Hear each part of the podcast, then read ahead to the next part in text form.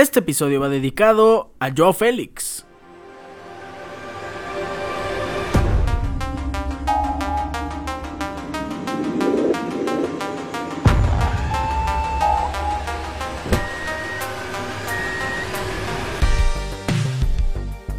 Concretó el préstamo oficial de Joe Félix eh, procedente del Atlético de Madrid hacia el Chelsea y Dios mío, el entrenador lo puso a jugar inmediatamente, no entrenó ni una vez con el Chelsea y fue un triste debut para el joven portugués porque Joao Félix salió expulsado en su primer partido con el Chelsea, en su primer partido en la Premier League. Ha de, ser una historia bastante triste para, para Joao Félix, que inicia con el pie izquierdo en su paso por la Premier League. ¿Cómo están? Hoy es viernes 13 de enero Episodio número 177 de este su programa Deportes Ricardo Cerón Podcast. Yo les agradezco mucho por estar aquí. Vamos a hablar de la Supercopa de España, de la Liga MX y tenemos invitado especial, como ya lo habíamos mencionado, está Mike Curb, campeón de nuestra liga de Fantasy Football. Lo vamos a tener en la sección de NFL y en su sección de Fantasy. Quédense porque va a estar muy bueno este episodio. Comenzamos. Iniciamos hablando de la Supercopa de España, que es muy diferente a la de otras ligas. Normalmente nada más juega la Supercopa el equipo que ganó la Copa del país y el que ganó la liga. En esta ocasión no, se dividen los finalistas de ambas eh, competencias y se enfrentó Real Madrid en contra de Valencia y Real Betis en contra del Barcelona. El miércoles Real Madrid empató uno por uno.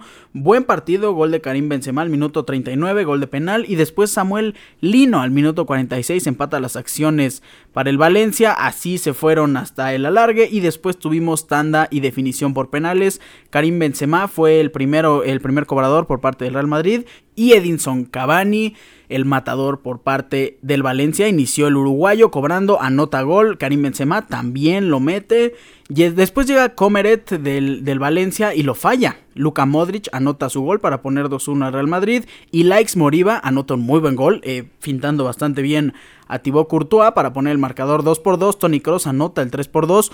Hugo Guillamón mete el 3 por 3. Marco Asensio llega para anotar el 4 por 3 para el Real Madrid. Y después, si fallaba el Valencia, quedaban eliminados en esta semifinal de la Supercopa. Pues llega el capitán José Gallá y falla el penal para que Real Madrid venza 4 por 3 en penales al Valencia y se clasifica a la final. La otra semifinal de este torneo enfrentaba al Barcelona en contra del Real Betis Balompié. Eh, tarde triste para el fútbol mexicano porque en el King Fat Stadium Andrés Guardado sale expulsado al final. En fin, Robert Lewandowski abre el marcador al minuto 40, después Nabil Fekir empata al minuto 77, Ansu Fati al 93, ya en tiempos extra eh, anota gol. Después llega Loren Morón al minuto 101 para empatar el partido y en el 118 Andrés Guardado comete un error híjole, de principiante y lo expulsan. ¿Por qué es malo? Porque creo que Andrés Guardado no es un mal cobrador de penales. Estoy seguro que el principito hubiera, hubiera marcado o por lo menos hubiera estado ahí presente entre los cobradores. El que abre el marcador fue William José del Real Betis. Anota su gol. Robert Lewandowski, como de costumbre, gran pateador, empata el, el uno por uno. Loren Morón, el autor del, único gol en el partido, eh, perdón, el autor del gol, del segundo gol para el Betis. Eh, anota su penal, 2 por 1. Después Franquesía anota el 2 por 2. Y Juan Mi falla. Anota su Fati, 3 por 2. William falla. Y caso contrario al del Real Madrid, si metía gol el Barcelona, pues eh, ganaba este partido. Pedri anota el gol y marca el 4 por 2 en penales para el Barcelona. Así que tenemos escenario soñado, el superclásico en la final de la Supercopa de España este domingo 15, pasado mañana desde el King Fad Stadium a la 1 de la tarde, horario de la Ciudad de México. Real Madrid en contra de Barcelona, la Supercopa de España, tenemos partidazo en el clásico español, repito, la Supercopa de España. Con esto terminamos y nos vamos a la Liga MX.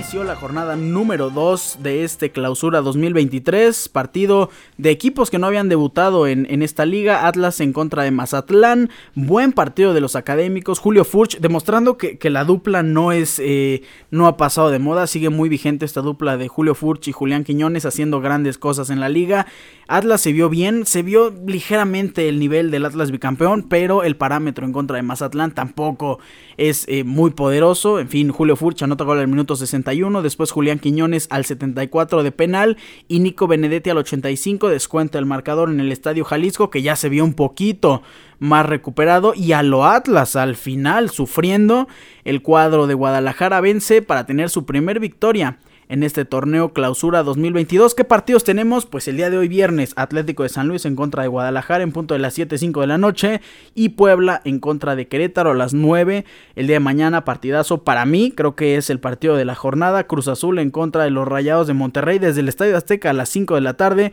Juárez recibe a Tijuana a las 7. Mismo horario que Toluca en contra del América, 7-5. Santos recibe en la noche, a las 9 de la noche, a los Pumas, a los Pumalácticos. Eh, Tigres también el día domingo, ya en, jornada dominical, a las 7-5 de la noche, recibe a Pachuca, que. Híjole, este partido también es muy atractivo. Ambos ganaron, ambos ganaron muy bien. Tigres con diferencia de 3 goles, Pachuca con diferencia de 4. De hecho, son el 1 y el 2 de la tabla actualmente y desde el estadio universitario, desde el volcán. Los Tigres a las 7.05 reciben a Pachuca, imperdible. Y para cerrar la jornada del día lunes, León se enfrenta al Necaxa a las 9.05 de la noche, horario de la Ciudad de México. Así queda la Liga MX, ya con eh, la mayoría de equipos con por lo menos un partido. Todavía León no ha jugado ni Toluca. Será el debut de estos dos eh, equipos en esta eh, liga, en esta clausura 2023. Pachuca Tigres a la cabeza, Tlan Luis Atlas ya con su partido jugado de esta jornada. Pumas Guadalajara, Cruz Azul, Tijuana, América, Querétaro. León, Toluca, Necaxa, Juárez, Mazatlán, Monterrey, Santos y Puebla. Es como se queda acomodada la liga hasta el momento. Disfruten muchísimo de esta jornada porque va a estar muy interesante y prometen varios partidos para que no se vean como los comunes de la Liga MX. Con esto nos vamos a la NFL. Y ya llegamos a la sección de Fantasy, la segunda sección de este programa. Hoy es una ocasión bastante especial porque ya lo estarán escuchando eh, en su área de especialidad, nuestro campeón de fantasy fútbol, Mike Corp, pero le he pedido amablemente, y por cierto, se encuentra en nuestro estudio, muchas gracias por eso, que nos acompañara en la sección de NFL, ya es la ronda de comodín, y presento con mucho gusto, repito, a nuestro campeón de fantasy fútbol, Mike Corp. ¿Cómo estás? Muy bien, muchas gracias por la invitación, aquí estamos y contentos de haber ganado el Fantasy, aunque agridulce por el final, es, ¿no? Es un, es un sentimiento muy diferente de que ya se había perdido tu partido en realidad.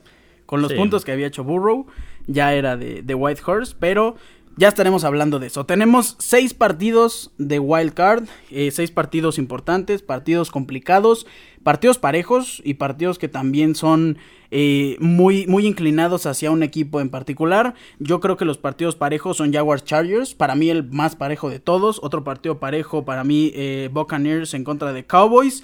Y ya, en realidad, bueno, hay partidos completamente disparejos como el de Buffalo Bills en contra de Delfines, más con Tua eh, fuera. Pero ¿qué partido a ti te gusta más de los seis que vamos a tener? Yo creo que el más atractivo va a ser el Cowboys Buccaneers. Ese va a ser el, más reñido, desde mi punto de vista. Y creo que Gigantes puede dar la sorpresa contra Vikingos. He visto varios, eh, varias predicciones. Gigantes en, las predicciones de NFL va a ganar 26-25, entonces parejísimo. Y nada más para recordar, eres aficionado de los Patriotas de Nueva Inglaterra, que no clasificaron. No, muy eh, triste. Vaya. Han perdido varios partidos, o antes de terminar la temporada regular, perdieron varios partidos muy circunstanciales, ¿no? Ese de Raiders. Yo creo que ese de, Raiders marcó. Dolió hasta. Bueno, marcó la temporada. marcó la temporada. Si hubieran ganado ese partido, otra cosa hubiera sido. Otro, otro gallo cantaría, ¿no? Vamos a iniciar por el partido del día de mañana sábado. Tenemos doble cartelera. Iniciamos a las 3.30 con 49ers en contra de Seattle Seahawks. Partidazo. Y Jaguars en contra de Chargers. Que Jaguars jugando en prime time. Ya se viene acostumbrando. 7.15 horario de la Ciudad de México. Iniciamos con el partido de 49ers. Rival divisional. Partido Rivalry Game, eh, marca de 13-4 para los 49 de San Francisco y 9-8 para Seahawks. Creo que aquí no hay dudas si empezamos a hablar de predicciones, que absolutamente todos van a ir con 49ers, ¿no?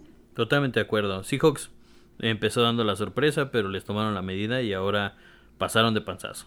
Sí, no, Seahawks, híjole, aunque tienen un equipo que ha sorprendido con talento. Porque si nos, si nos enfocamos en la ofensiva, DK Metcalf, Tyler Lockett son un cuerpo de receptores de los mejores de la liga.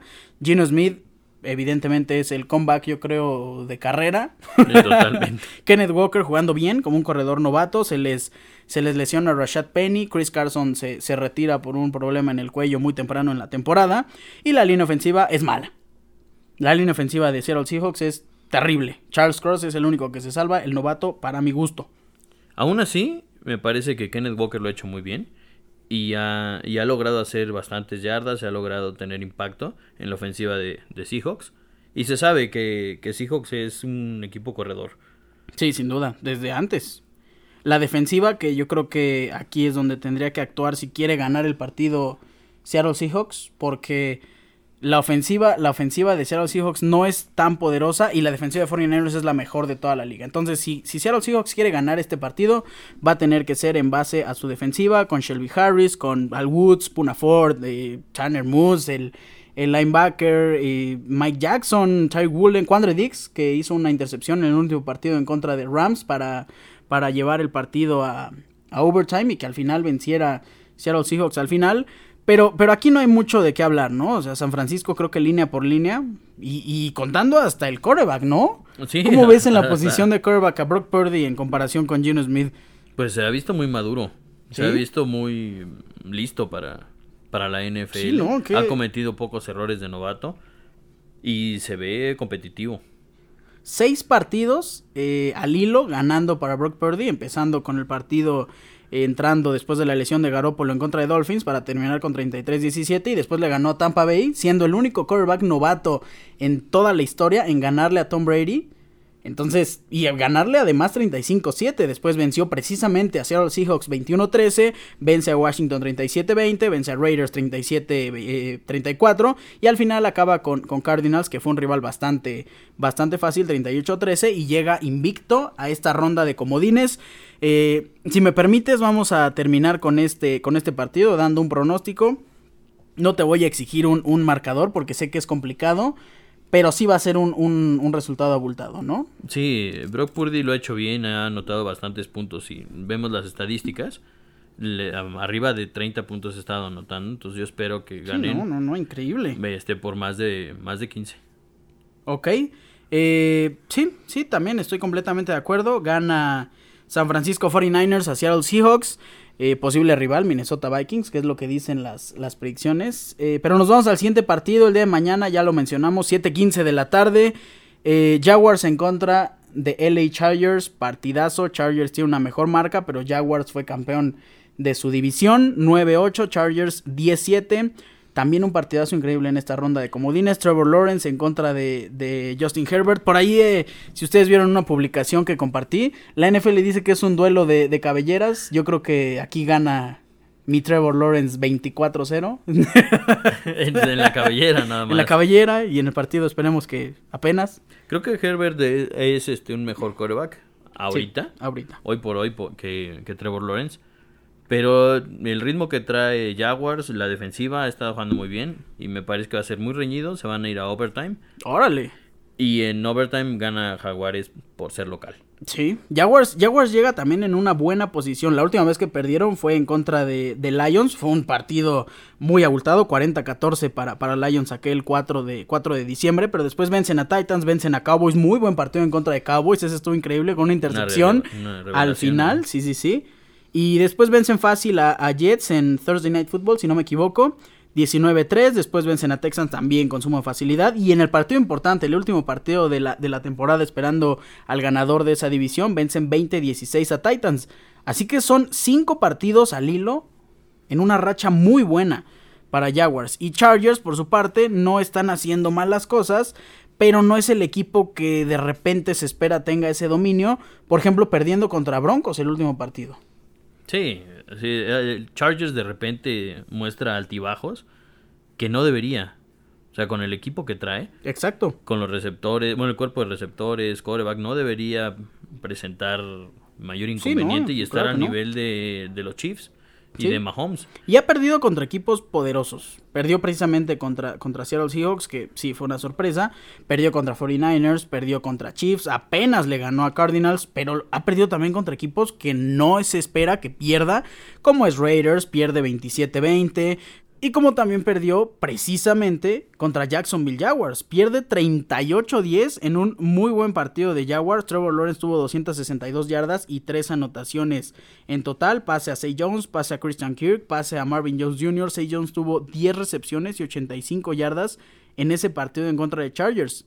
Así que este partido para mí es el más parejo de absolutamente toda la ronda de comodines. Y aquí sí eh, te voy a preguntar tu opinión y tu pronóstico. Ya nos dijiste que se van a, overtime y eso me parece bastante aventurado. Pero ¿cómo se van? ¿Cómo, ¿Cómo se van a overtime? ¿Qué marcador? Me parece que va a ser un marcador no muy abultado. Se van a ir 17-17 al, final. Es este... Y gana con un gol de campo Jaguars. Ah, soñado. A mí me gustaría eso. A mí me gustaría que, que mi Trevor Lawrence y que Jaguars, como la cenicienta de esta postemporada, a decir verdad, porque después de dos años que estuvieron en la lona y siendo el peor equipo de toda la liga, lleguen a, los playoffs. Una, una historia como la de Bengals, ¿no? El año pasado. Y Bengals ahí está.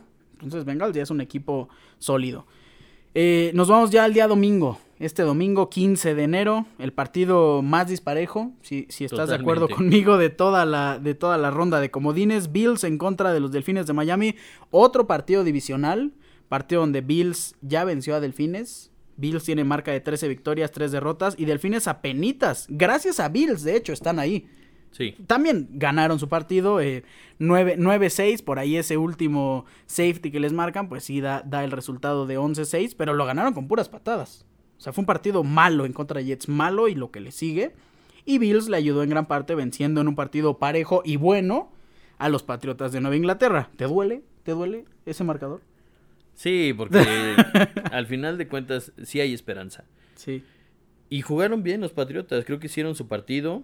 Los Patriotas esta temporada y la anterior se han caracterizado por jugar muy bien a la defensiva, y hacer lo mínimo para apenas este, llevarse la victoria, ¿no? Iban bien, pero Nahim Hines nos mató con esos dos regresos de patada. Dos regresos históricos también, desde el 2005 que no había eh, dos regresos de patada en un mismo partido. Mac Jones también, tres intercepciones. Pero eso estamos acostumbrados. O sea, la ofensiva de Patriotas camina lento. Es este, es torpe. Mi viejo. es torpe y le cuesta mucho trabajo. Mac Jones no es un corva que se caracterice por, por ser de los más precisos. Ni, sí, y lanzó mucho, ¿eh? Lanzó 40 veces en el último partido. O sea, lo intentó. Yo creo que también ya en una desesperada búsqueda de vencer a fuerzas y, también creo que a lo largo de la temporada los Patriotas se caracterizan por tener una buena, un buen ataque terrestre con Ramondre Stevenson, con Damien Harris. Y en este partido no se vio el, ataque. Aún así corrieron este. alrededor de 100 yardas entre los dos corredores y tuvieron bastantes, bastantes toques, bueno, bastantes oportunidades. Y, y pues ahí están los regresos de patada. No dejaron que los Patriotas impusieran el juego terrestre y forzaran a que Josh Allen estuviera más tiempo fuera del campo. Sí, pierden por, por una diferencia de 12 puntos, que prácticamente son, son esos dos regresos de Nahim Hines, que como bien lo dices, mataron por completo las aspiraciones de, de los Patriotas de Nueva Inglaterra. Vamos a cerrar con la predicción de Buffalo Bills en contra de los Delfines de Miami. Yo creo que terminará el partido 35-3. y el de la mitad del cuarto cuarto lo va a jugar este el suplente, de, de Buffalo Bills. sí, suena muy lógico, la verdad. El partido que sigue me mantiene muy nervioso, me, tiene al borde del, del, asiento, creo que es un partido fácil. A ver, a mí me hubiera gustado, bueno, me encanta enfrentar a, a Giants, me gusta más que poder enfrentar a Seattle Seahawks, pero por ahí dicen que Giants da la sorpresa que Giants puede hacerlo mejor que Seattle Seahawks y que puede vencer. Y como ya dijimos al inicio de esta sección, o sea, está proyectado para ganarle a mis vikingos de Minnesota. No, olvidemos que los Giants eh, están estrenando entrenador. Sí, Y lo ha hecho muy bien. Sí. Davol lo ha hecho muy bien. Ha cambiado totalmente la cara de los gigantes. Aunque en realidad no ha cambiado mucho del plantel. Sí. No, sigue siendo Daniel Jones el coreback. Siguen estando los receptores. Y digo, Barkley. Al final de cuentas, estás describiendo la misma historia de los vikingos elevada a cuatro victorias más. Porque también estamos estrenando entrenador y también este es el mismo equipo que, que la temporada pasada. Entonces yo creo que las historias son muy similares en este partido. Vikingos hay que aceptarlo y no hay que, No, lo hecho muy no hay bien. que evadir la, la realidad. Lo ha hecho muy bien, pero desde el inicio de, de la temporada ha tenido partidos muy cerrados, iniciando en la, en la semana número 3, venciendo por 4 puntos a Lions, después venciendo por 3 puntos a Santos, después venciendo eh, por 7 puntos a, a los Osos. O sea, son A partidos con, con menos de una posesión. Entonces, pues es complicado para Vikingos porque a lo mejor el resultado puede ser engañoso. La marca que tienen podría este, no ser real. Recordamos ese partido en contra de Bills que vencen Qué partidazo, 33-30 donde Josh Allen al final en la, en la yarda 1 quiere hincarse, se le va el balón, lo recupera a Vikingos y al final termina ganando eh, No, por, por tres puntos. Entonces son, son, son partidos que a lo mejor Vikingos debió haber perdido pero que los gana a penitas. Y hay otros partidos donde le muestran la realidad a los vikingos de Minnesota, como ese partido contra Cowboys, después de la semana en contra de Bills, venciéndolos 43. Sí, es, es lo que lo que tiene Vikingos. Si, si Vikingos logra encontrar la forma de, de jugar bien con, con Jetas, bueno, con Justin Jefferson, eh, va a ganar. Va a ganar yo creo que fácilmente. Pero si pasa lo contrario, donde le agarran la medida, este, anulan totalmente a sus receptores Sí, no y le dejan toda la chamba a Kirk Cousins, yo creo que el partido va a ser para gigantes, pero no por mucho. Sí, sí, sí. Partido parejo. Me, me genera mucho conflicto lo que puede pasar en este partido. Y lo que puede pasar también si gana Vikingos, el rival potencial, es eh, se espera una victoria de Cowboys, se espera una victoria de 49ers, el rival sería 49ers. Y ahí sí se ve muy complicado. En fin, regálanos tu pronóstico para este partido de Vikingos en contra de los Giants. Me parece que los Giants dan la sorpresa. Dios mío. Van, van a, van a ganar por poco. No creo que se vayan a overtime, pero sí va a ser un partido de pocos puntos. Sí, muy apretado. Y van a ganar 13-10 los Giants. Qué cerrado. Qué complicado este decir un, un marcador así porque eso refleja un partido, para empezar, un poco aburrido y en segunda de mucho sufrimiento para todos los aficionados de los dos equipos. Me parece que, que así va a ser y que van a lograr anular a, a Justin Jefferson. Si no lo hacen, es partido para vikingos y van a ganar 40-13. Dios te oiga, Dios te oiga, de verdad. Eh, Bengals en contra de Ravens, el penúltimo partido de nuestra ronda de comodines de Super Wild Card Weekend, como dice la NFL. Domingo 7:15 de la noche, otro partido que a mí me parece disparejo, otro partido que es fácil para los Bengals y además un rival que acaban de vencer en la semana pasada. Se enfrentan a Ravens ahora, Sin la mar. sin la mar. Entonces, eh, creo que Ravens ya no tiene posibilidad de vencer a, a Bengals si no tienen a Lamar Jackson en, en el depth chart. Y, y aún así, o sea, Lamar Jackson está doubtful. Tyler Huntley está questionable. Jugaron con Anthony Brown el partido de la, de la semana pasada. Entonces, sin Huntley, bueno, sin Lamar es complicadísimo. Pero sin Huntley es imposible prácticamente. Eh, eh, es muy difícil. Eh, con un coreback nuevo es muy complicado, a menos que sea Brock Purdy. no, no, yo creo que tiene que ver más el, el equipo, de, el staff de cocheo que el, en sí este, el, el backup. Sí, bueno, sí. Y además eh, tienen buenos corredores y también Baltimore Ravens es un equipo que se ha caracterizado por correr a lo largo de las temporadas. J.K. Dobbins está sano. Gus Edwards, Gus Boss, eh, está questionable. Kenyan Drake está completamente sano. Entre ellos tres, porque Justice Hill desde que llegó a la liga ha sido un completo bust. Pero estos tres creo que pueden hacer eh, un muy buen comité de, de corredores por ahí para competir un poquito. Porque los receptores de Marcus Robinson, Sammy Watkins, Proche, Proche segundo, entonces se les lesiona a Duvernay, se les lesiona a Rashad Bateman, que eran la esperanza de este año. Y Mark Andrews, por lo menos, ya regresa para esta ronda de comodines. Esa es la clave. Sí, Que, que Mark Andrews esté ahí porque es el principal target de cualquier coreback que esté en, en Ravens. sí. Aún así se ve muy complicado. Sí, no, yo También tampoco... este Bengals viene muy fuerte. Sí. Joe Burrow está jugando muy bien, está encontrando a sus receptores y Sí. va a tener a sus tres receptores sanos. Sí, no, Sus- llamar Chase, T. Higgins, aguas con T. Higgins. Porque este se pone, se pone pesado. Este, no, llamar Chase, este, muy buen, muy buen receptor. Tyler Boyd, que está este, actuando bastante bien este, como complemento. Y Joe Mixon, que se ha apagado, ¿no? No se ha escuchado ese Mixon Fixon de 150 yardas, pero aún así sigue ayudando al equipo en las circunstancias que son cruciales para avanzar primeros y dieces. Y Joe Burrow, como lo vimos en LSU, ¿no? Lanzando rápido, lanzando lejos, anotando bastantes en bastantes ocasiones. Entonces Joe Burrow es dominante. Lo, lo está haciendo muy bien y está entrando a playoffs con un buen nivel, que es lo importante. Sí, Empezó un poquito flojo, no este, no haciendo bien las cosas, pero está terminando con como si fuera el año pasado. sí, no, Joe Burrow es, es un muy buen quarterback y está jugando bastante bien. Para terminar, ¿cuál es el pronóstico de este partido? Yo creo que Bengals gana. Yo también y este un marcador abultado. 14, 17. Yo creo que 24 24, 24. 7, No, y además van a querer aplastar a los Ravens. Uno, porque son rivales divisionales y porque también quieren demostrar todo lo que tienen ya en esta ronda, ¿no?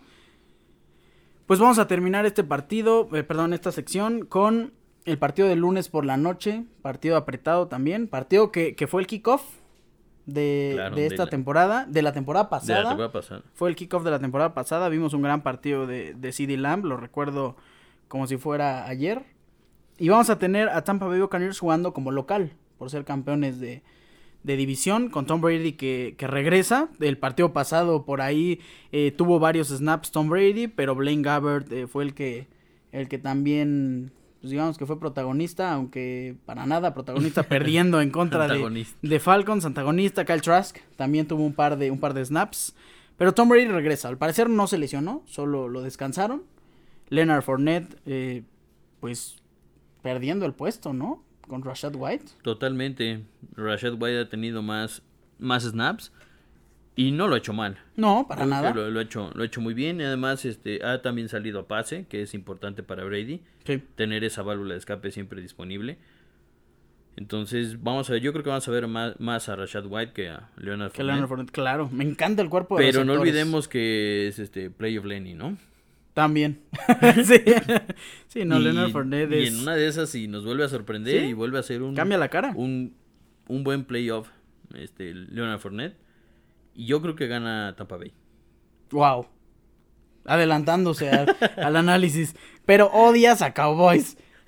Pues no los odio, pero no, no son mi equipo Un saludo a todos nuestros amigos de, aficionados de Cowboys. Eh, me gusta mucho el cuerpo de receptores de Tampa. Mike Evans y, y, eh, Chris Godwin. Qué, buen, qué buena pareja. Tienes a Julio Jones, que ya no es el Julio Jones, evidentemente, de otras temporadas. Pero si fuera el Julio Jones del 2017, Ah, sería increíble. Dios mío. Julio Jones yo creo que está cumpliendo esa función de ser el, slot o de ser el tercer receptor y lo está haciendo bien. Está siendo Sí. uno de los targets preferidos de Tom Brady cuando están marcados Evans y Godwin. Y Godwin, sí, sí, sí. Lo está cumpliendo esa función complementaria bien. Ok. Eh, la defensiva de Tampa, qué buena defensiva. Sólida desde hace dos años. Con Akeem Hicks como refuerzo. Vita Vea siendo para mí el mejor defensive tackle de toda la liga. Ya desde hace mucho tiempo. Dominante. ¿Te acuerdas cuando le quitaron un cacho de diente? Una tacleada con el casco. Eh, también Goldstone, Devin White y Lavonte David, pareja de linebackers elite, Anthony Nelson, y todo eso también con Shaquille Barrett lesionado, en la reserva de lesionados. Entonces, no ha bajado y no ha mermado la, la defensa de, de Tampa. Y creo que por ahí también va el dominio, ¿no? Que tienen, eh, si es que tienen en su división o en algunos partidos que han ganado por la defensiva. Sí, e- es cierto que, que Tampa Bay no ha sido dominante. Le ha costado mucho trabajo a Brady ser consistente. Pero siguen siendo un equipo en el papel eh, dominante y muy sí. fuerte. Sí, y da miedo tener esos nombres en la defensiva, ¿no? Claro que sí. Y que se hacen grandes en partidos importantes, que siento que es lo que le hace falta a Dallas. Sí, cierto. Bueno, a ver, vámonos al, al lado de, de Dallas Cowboys. ¿Cooper Rush o Dak Prescott? Dak Prescott yo creo que es mejor. y por algo está en la banca Cooper Sí. Rush. No, pero lo que hizo, ¿no? Pero eh, sí, yo, yo le echo la culpa a todo ese gran avance al, al coordinador ofensivo, Kellen Moore. Sí, En, en mi opinión, este, mucho del- de los papeles importantes de corebacks que vienen desde la banca se debe al equipo de coacheo. sí, al coordinador ofensivo. Tony Pollard ya en el en este en los números En- en el y chart y en ya el está depth chart como- ya siendo running back uno. Y Sí. ¿no? En los números, en las estadísticas, en todos lados, Tony Pollard ya le ganó el puesto a, al carísimo Ezekiel Elliott. Sí, y de haberlo hecho muy bien. Es, es un estilo distinto de, de correr. Más este, Sin duda alguna. como un corredor Más receptor. elusivo. Y mucho más elusivo y veloz. Sí, sin duda alguna. El cuerpo de receptores con CD Lamb, con Michael Gallup y con el refuerzo de T.Y. Hilton. T.Y. Hilton ha sido Qué atrapadón. ¿no? En el debut Ha sido de buen, buen complemento, aunque creo que va a ser más importante Noah Brown, Ok, que ha sí. sido otro receptor de los que han Sorpresa. alzado la cara. Yo y me confundo, el- yo me confundo muchísimo con CD Lamb. En, Sí, en- también en tiene términos la- de fantasy fútbol, ves el 8, ves el pelo largo, la agarra Noah Brown, te emocionas porque nadie tiene a Noah Brown en tus fantasy. Y después ves que es el 85, entonces por eso me cae mal Noah Brown. Dalton Schultz, una, una también arma importantísima en el esquema. Sí, y que ha, ha sorprendido porque el- no se esperaba que fuera un- una pieza fundamental. Sí. Y, y lo ha hecho. Ha regresado muy bien Yo creo después de su lesión. yo creo que le ha ayudado bastante también la salida de Mari Cooper, ¿no? A, Claro, a Cowboys como un eh, receptor sí, este grande, fuerte, que es más o menos como es este Gallup, ¿no? Sí, Gallup es lo usan muchísimo en zona en zona roja. Gallup es espectacular, Sí, Gallup a ganar es- por arriba a los ganar por arriba, que son exactamente. que son bajos. Yo creo que sí, de acuerdo. Yo creo que aquí eh, es muy importante la línea ofensiva de, de Dallas Cowboys para frenar a la línea defensiva que es muy poderosa de Tampa Bay Buccaneers. Tyron Smith, que para mí es el mejor liniero eh, left tackle que tiene el equipo, sin duda alguna, está questionable. Posiblemente no jueguen. Ahí entraría Tyler Smith, Connor McGovern, Tyler Viada, Zach Martin, el mejor right guard de toda la liga. Y está sano, Zach Martin, es algo sano. bien Entonces, importante. sí, sí, claro. Entonces por ahí tienen que hacer un buen trabajo. Si le dan buen tiempo a Dak Prescott, es letal para mí la dupla Prescott-Lamb. La, la verdad, Cowboys es, una, es un equipo que se caracteriza por ser fuerte en su línea ofensiva y eso le ayuda muchísimo a Dak Prescott y a los corredores. Claro. Eso Sí. es, le, le da el tiempo suficiente para que Dak pueda tomar una decisión adecuada o salir corriendo. Y eso, eso es lo que cambia partidos. Entonces, la línea ofensiva de, de Dallas Cowboys yo creo que es la más, eh, que es la parte más fuerte que tiene Sí. y que eso le ayuda a que la conexión con Lamb sea buena. De acuerdo. Oye, ¿y qué opinas del segundo nivel de la defensiva de, de Dallas Cowboys? La línea de, de linebackers con Anthony Barr, Van Der Esch y Mika Parsons. Mika Que, Parsons híjole. es un fuera de serie. Ya, ya, ya se proyecta como su segundo año consecutivo siendo el defensivo de, de la temporada, ¿no? Parece que sí, y va, va con todo. Está a- compitiendo con, con Nick Bosa, que es el jugador con más sacks en toda la liga. Entonces, por ahí está la discusión de quién puede ser el mejor defensivo. Los dos de- son buenísimos, la. Sí, verdad. claro. Pero Mika Parsons lo que tiene es muy... afecta mucho el juego contrario. El hecho de que esté en el campo, de que rápidamente se quite su marca, Sí. obliga a que los corebacks lancen más rápido, cometan más errores. Y aunque no necesariamente haga el sack, influye muchísimo en, en los errores del equipo contrario. De acuerdo. Es por eso que Dallas Cowboys ha sido de los, de los equipos a la defensiva que tienen más turnovers, que tienen más, Sí, mucha más, presión. más anotaciones a la defensiva. Y Sí, en lo- fantasy por eso sumaban bastante Sí. también. No, sí, y lo siento muy presente en el partido en contra de, de mis Minnesota Vikings. Micah Parsons hizo un partido de 10 en esa, en esa tarde en el, en el ATT. Entonces. Y eh, bueno, la secundaria también de la de, Ah, sí, de- claro. de Cowboys Trevon Diggs. han estado a la altura. Trevon ha, ha, este, ha crecido bastante ya a nivel corner 1. Sí. ¿No? Y Bland lo ha hecho bien. El Sí, ha Bland, hecho- el segundo, el bien. segundo cornerback de, de Cowboys. También teniendo buenos safeties. Jaron Kears y Malik Hooker. Que han complementado muy bien a los corners, Sí. apoyándolos bastante. Y bueno, ya nos diste tu, tu, tu predicción este, a grandes rasgos. Pero ¿cómo crees que tu GOAT gane este partido? Híjole, es difícil. Yo creo que va a ganar a penitas como siempre en el último minuto. Clutch, Clutchman. Clutchman en el cuarto cuarto, estando perdiendo por tres, empata y se va a tiempo extra, o, o llega a anotar y ganan por dos. Híjole. Así va a ser, o sea, va a ser un partido Es que, es que muchas veces, y más en. Gana al final. Sí, y más en playoffs, ves a Tom Brady parecer estar en la lona o cerca de ella, y de repente cambia el partido, como el partido de Vikings contra Colts. Sí, o sea, el, el mejor comeback de la historia. de, de este... Tom Brady es característico, no sé si se guarda las jugadas buenas para el final, pero va perdiendo por tres, va perdiendo por, Por- siete y de sí, repente más, sí, en sí. dos drives hace cosas increíbles, manda los pases que tiene que mandar, todo es este perfecto y termina ganando, ¿no? Sí, de acuerdo. Eh, Ese bueno, es el- ese es pues, el factor pues cerramos esta, esta sección de NFL con la victoria de Tampa Bay Buccaneers. Pero, y- ¿cuál es tu predicción? O sea, yo creo que gana Cowboys. Yo sí creo que, que gana, que gana Cowboys. No por mucho. Yo creo que gana apretado también por una diferencia de tres. A lo mejor eh, seis puntos. En una de esas llega a anotar en el último segundo Dak Prescott. Y se van así.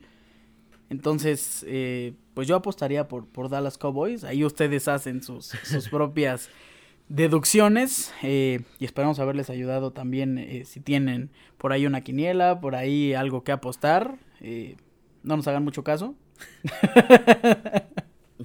Sí, lo del, lo, lo del fantasy fue puramente suerte. Sí, mala suerte y buena suerte a la vez. Mala suerte y buena suerte a la vez, pero la verdad se, se disfruta también. ¿Se agradece? Pues se agradece por el, por el premio, es poco agridulce y pues yo creo que ya con esto pasamos a la siguiente sección, ¿no? Sí, ¿no? Vámonos a, a la sección de fantasy. Y ha sido inmediata la transición. Ya tenemos aquí, ahora sí, en la sección que te compete, la sección de fantasy fútbol, a nuestro campeón de la liga, la primer liga de nuestra, de nuestra, eh, de este nuestro programa, nuestro podcast, Mike Ancorp, el campeón de la liga 2022 de Deportes Ricardo Cerón Podcast. Antes que nada, muchas felicidades por tu, por tu victoria, sí, agridulce, pero al final de cuentas eh, legal. Una victoria que, que no nos esperábamos, nadie. Yo creo que hubo un punto en la temporada donde tampoco te esperabas llegar hasta la final, ¿o sí? Claro que sí, uno, uno, uno ve a su equipo al inicio de la temporada y dice mi equipo viene fuerte, mi equipo va a ser este de los buenos, nadie se espera que este crezca. Sí. Y al final de cuentas todas las, siempre pasa algo, ¿no? No, y, y dominante tu, tu semana número uno, ¿eh? 149.30 a 109.20 en contra de, de Atlante. Sí se veía un equipo fuerte, nada más vamos a repasar. Russell Wilson, que proyectaba ser muy bueno esta temporada. Sí, Eh, James Conner, proyectaba ser muy bueno para esta temporada. Y lo fue, lo fue. Híjole, eh, número 16 en general de los corredores. Pero cumplió. O sea, Sí. este Conner, yo era de los que no le tenía mucha fe. Creía que, el, que iba a ser Kyler Murray la estrella corredora y él no iba a tener nada de, Sin duda. nada de snaps. Yo lo tomé al final. Y, y me ¿Funcionó sorprendió. Me sorprendió porque me funcionó y me funcionó en momentos clave, en Sí. partidos clave. Y es por eso que me tocó llegar al final. Claro, Miles Sanders también haciendo el papel, caso similar al de Conner, ¿no? Yo creo que aquí fue claramente eh, tu poderío en la posición de receptores y de tight end, porque Sí, tienes, claro. o sea, tienes al receptor número uno de toda la liga y al tight end número uno de toda la liga, Justin Jefferson y Travis Kelce. Entonces, sí, ahí fueron mis dos primeros eh, picks en- y ahí esa, esa apuesta me salió bien. ¿no? sí, yo creo Al que en gran cuentas, parte ir- fueron los responsables. Ir por esos, esos dos receptores, porque eh, Kelsey es un receptor. Sí, sin duda alguna. Fue el- sí.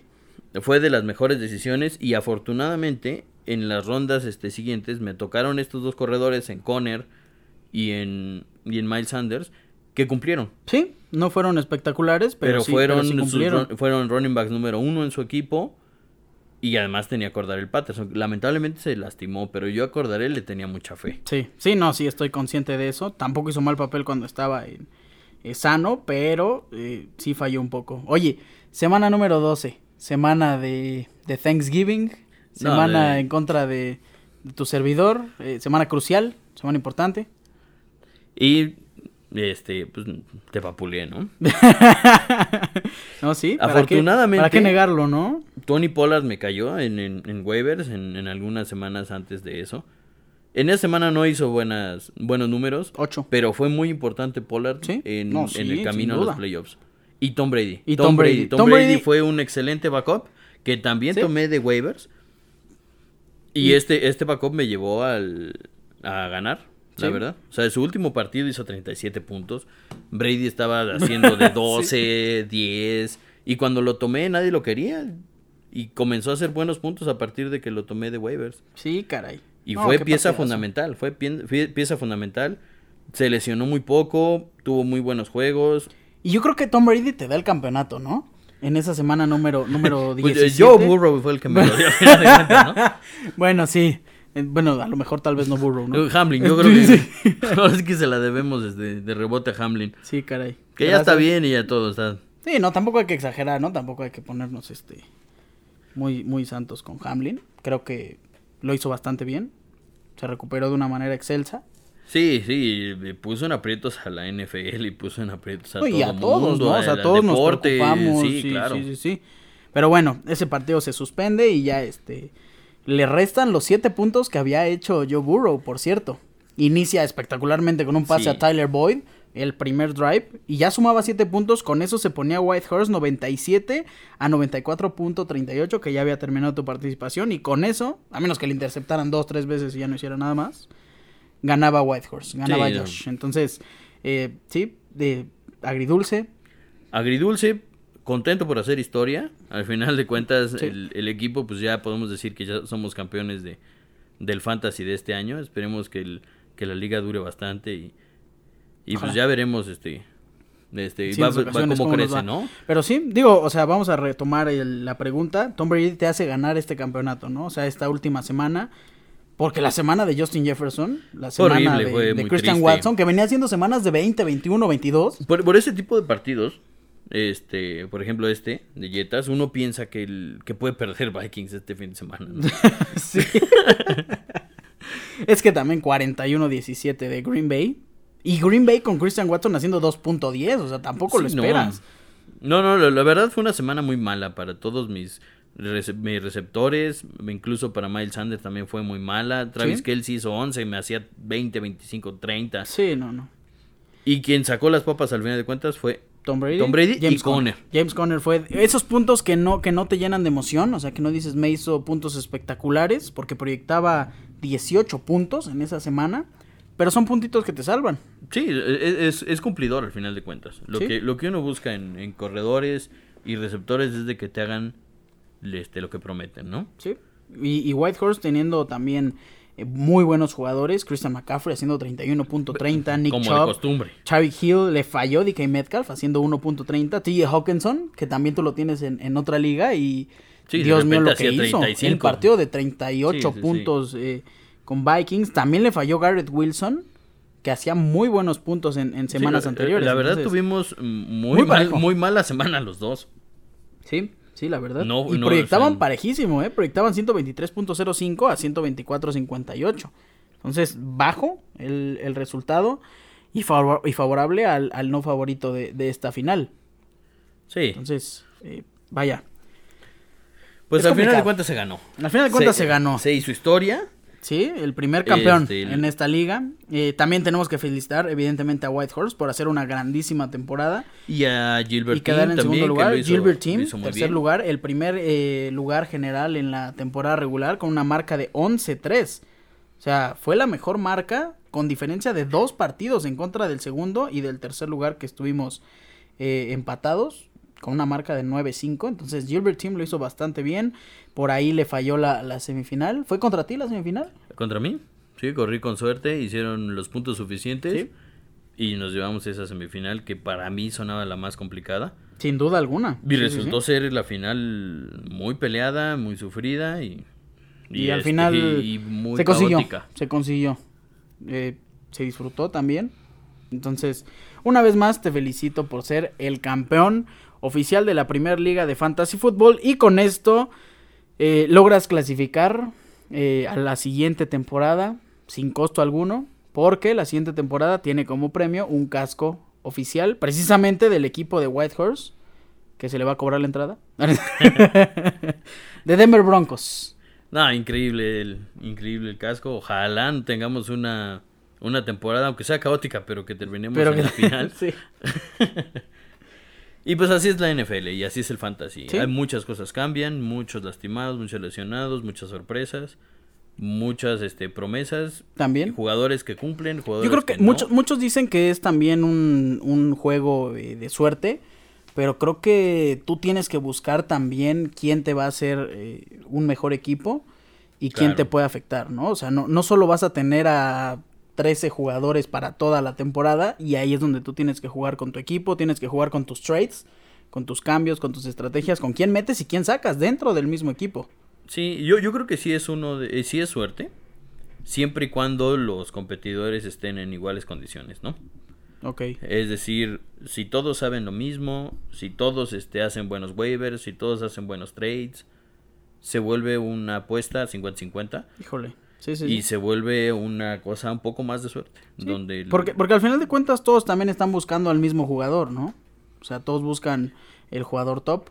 Claro. Y, y hay muchos jugadores que proyectan a ser ese jugador y al final el que tiene más suerte también de estar ahí, a lo mejor por un sorteo, lo tiene. Y si lo, y si lo agarra, triunfa. Por Pero- ejemplo, pico número uno, Jonathan Taylor. Ese, ese fue un caso muy triste. O sea, Jonathan Taylor se lastimó mucho. Los Colts no fueron operantes. Y terminó siendo un desperdicio de pick 1. Exactamente. Y también se veía algo similar con McCaffrey, hasta que llegó a 49ers. Estaba haciendo una cantidad impresionante de puntos en Panthers también. Tampoco, tampoco. Bueno, no impresionantes como los que está fue, haciendo ahorita. no con- fue en 2019, si no mal recuerdo. Bueno, Tú tuviste una temporada. Sí, yo tuve una temporada con McCaffrey que, fue, impresionante. Su, despegue. y lo agarré total. en pick 3, no, fue- no fue el pick 1. Sí, En cierto. ese entonces Camara estaba con todo y era el pick 1 este, obligado. Estaba este Barkley, me parece, que también estaba por ahí. Sí, con Barkley. Claro, sí, sí, de con novato. Barkley. Pero bueno. Tom Brady en pick 1. Sí. Cada uno tiene su respectivo debut, ¿no? Y hace lo que quieren en Fantasy Football. Lo tuyo fue elegir a tu jugador favorito. Eh, fíjate que no. Yo empecé este con los fantasies agarrando corredores como, No, como debe de ser. tu primer fantasy fue Tom Brady. Tu primer pick. No, no, no. ¿No? Bueno, de los que de los que ya uno paga no. de los que fueron de, de práctica, eso sí. Eliges a quien quieras. Oye, qué bueno que estás aquí y me gustaría preguntarte eh, algo que tiene que ver con todas las personas que quieren entrar a, a jugar fantasy fútbol.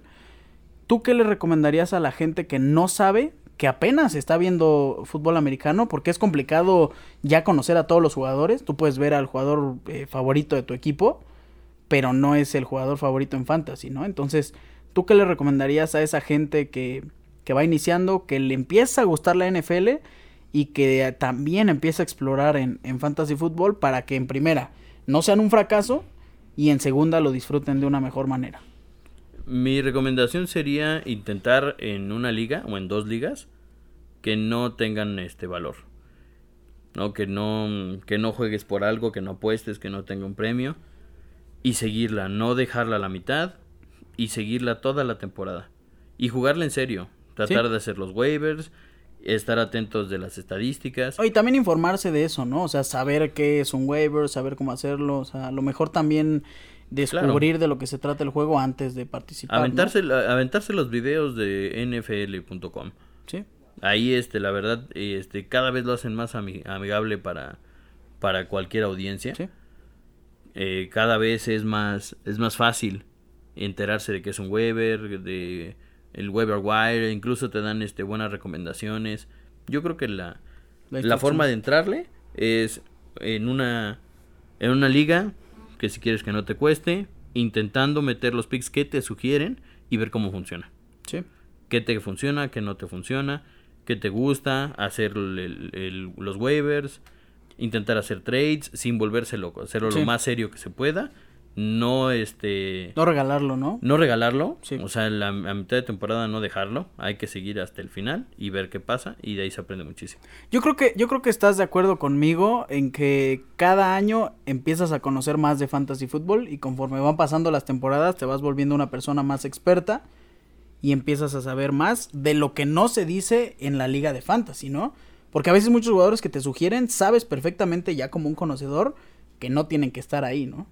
Sí, sí, sí, hay, por ejemplo con las proyecciones, por muy buena la proyección, si el partido no es el más adecuado, De acuerdo.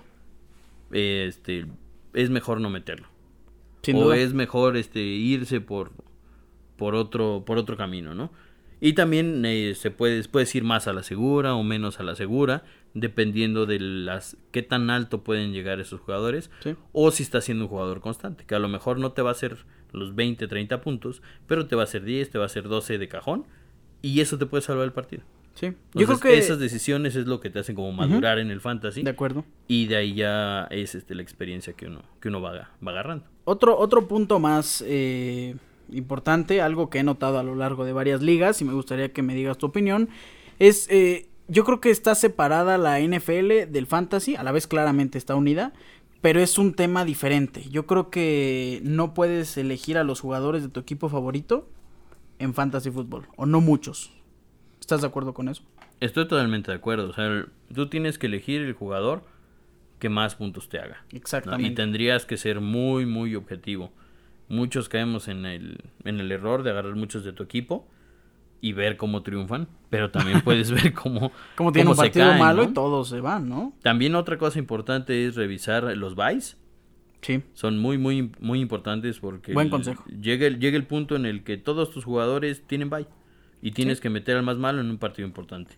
Sí, sin duda alguna. Entonces es bueno checar los buys, es bueno checar este que no agarres muchos jugadores de un equipo.